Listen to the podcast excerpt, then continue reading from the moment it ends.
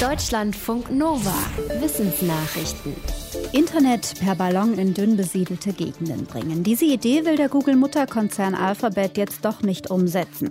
Der Gedanke war, dass eine Internetversorgung aus der Luft einfacher sein würde als über die übliche Infrastruktur am Boden. Das Konzept hatte Google schon im Jahr 2013 vorgestellt. Dabei sollten große Ballons in der Luft umherschweben und untereinander Daten übermitteln. 2018 wurde das Projekt in eine eigenständige Firma überführt, Loon. Deren Chef hat heute in einem Blog-Eintrag geschrieben, dass die Idee für Internetversorgung per Ballon zwar gut sei, aber einfach zu teuer. Langfristig sei damit einfach kein nachhaltiges Geschäft möglich. Jetzt muss aufgeräumt werden, denn mehrere Dutzend Loon-Ballons sind noch in der Luft, unter anderem in Kenia, wo erst im letzten Jahr eine Kooperation mit einem lokalen Netzbetreiber begonnen wurde. Die Ballons sollen im Laufe der kommenden neun Monate zur Erde absinken und eingesammelt werden. Apfelessig gilt als Heilmittel gegen viele Beschwerden und tatsächlich ist nachgewiesen, dass er antibakteriell und entzündungshemmend wirkt. Ein Forschungsteam aus London schreibt jetzt, dass Apfelessig auch antibiotikaresistente Keime beseitigen kann. Die Forschenden haben Tests gemacht mit resistenten Staphylokokken und E. coli-Bakterien. Die können schwerwiegende Krankheiten auslösen, die manchmal auch tödlich enden. In den Tests ist der Apfelessig in die Bakterienzellen eingedrungen und hat dort Wachstumsprozesse gestoppt. Der Effekt ist laut den Forschenden vergleichbar mit dem von bestimmten Antibiotika, die aber bei diesen Keimen nicht mehr wirken. Hinweise auf Nebenwirkungen haben die Forschenden nicht entdeckt. Allerdings haben ihre Tests alle im Labor stattgefunden. Jetzt soll der Effekt in klinischen Studien erforscht werden, auch bei Infizierten infizierten Patientinnen und Patienten.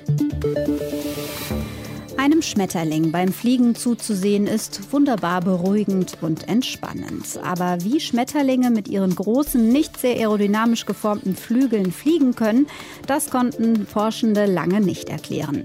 Jetzt hat ein Wissenschaftsteam aus Schweden erstmals den Flügelschlag von freifliegenden Schmetterlingen in einem Windkanal untersucht. Dabei haben sie herausgefunden, dass sich die Flügel während des Aufwärtsschlags wölben. Dadurch entsteht über dem Körper zwischen den Flügeln eine Luftgefühl gefüllte Tasche. Wenn die Flügel dann in der Mitte zusammenstoßen, wird die Luft aus der Tasche rausgedrückt und der Schmetterling nach vorne bewegt. Der abwärts gerichtete Flügelschlag hat eine andere Funktion. Dadurch bleiben die Schmetterlinge in der Luft und fallen nicht zu Boden. Wer zweisprachig aufwächst, ist auch später im Erwachsenenalter aufmerksamer. Bekannt war das schon bei Kindern in zweisprachigen Haushalten, denn sie müssen schnell von einer Sprache in die andere wechseln und dafür auch visuelle Hinweise wie Mimik und Gestik möglichst schnell und genau auswerten. Das trainiert das Hirn. Jetzt haben britische Forschende festgestellt, dass diese kognitiven Anpassungen auch noch im Erwachsenenalter bestehen. Das zeigt eine Studie mit knapp 130 zweisprachigen Erwachsenen, von denen ein Teil schon bilingual aufgewachsen war und der andere Teil erst später zweisprachig wurde. In Experimenten merkten die frühen Bilingualen schneller, wenn sich ein Bild ganz leicht veränderte. Außerdem konnten sie ihre Aufmerksamkeit besser kontrollieren und den Fokus schneller von einem Bild lösen und auf ein anderes richten. Die Forschenden sagen, dass ein zweisprachiges Elternhaus zu kognitiven Vorteilen führt, die wohl bis ins Erwachsenenalter erhalten bleiben. In unserem Sonnensystem gibt es zwei verschiedene Typen von Planeten. Innere Planeten, die eher trocken und fest sind, zum Beispiel Erde und Mars, und äußere Planeten wie der Jupiter, die keine feste Oberfläche haben. Jetzt hat ein internationales Forschungsteam untersucht, warum es diese zwei Planetentypen gibt. Die Forschenden glauben, dass es an verschiedenen Entstehungszeiten liegt. Zuerst haben sich die inneren Planeten nahe der Sonne gebildet. Sie bekamen mehr radioaktives Material ab als die äußeren Planeten und dadurch haben sich die inneren Planeten stark aufgeheizt und sind geschmolzen. Bei ihnen bildeten sich Eisenkerne und flüchtige Verbindungen wie Wasser verdampften. Übrig blieb eine trockene Planetenzusammensetzung.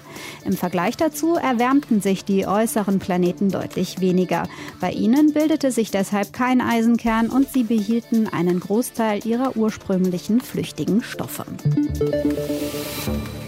Übergewicht und Bewegungsmangel. Diese Faktoren gelten als großer Verursacher der Krankheit Diabetes Typ 2. Diese Form der Zuckerkrankheit galt früher als Alterserkrankung, aber heute sind zunehmend auch junge Erwachsene davon betroffen. Ihr Stoffwechsel funktioniert nicht richtig, die Blutzuckerwerte sind erhöht und es kann zu verschiedenen Folgeerkrankungen führen. Aber schon eine kleine Veränderung des Lebensstils kann das Risiko für Diabetes Typ 2 halbieren. Das hat jetzt ein britisches Forschungsteam festgestellt festgestellt. Es hat die Daten einer Langzeitstudie ausgewertet, in der rund 1000 Diabetes-Risikopatientinnen und Patienten untersucht wurden. Die wurden in drei Gruppen eingeteilt. Eine wurde gar nicht beraten, die zweite bekam eine Beratung zur Umstellung ihrer Lebensweise und die dritte Gruppe bekam eine Ernährungsberatung plus trainerbegleitendem Sportplan. Es zeigte sich, dass die beratenden Gruppen an Gewicht verlieren konnten und ihr Diabetesrisiko messbar sank.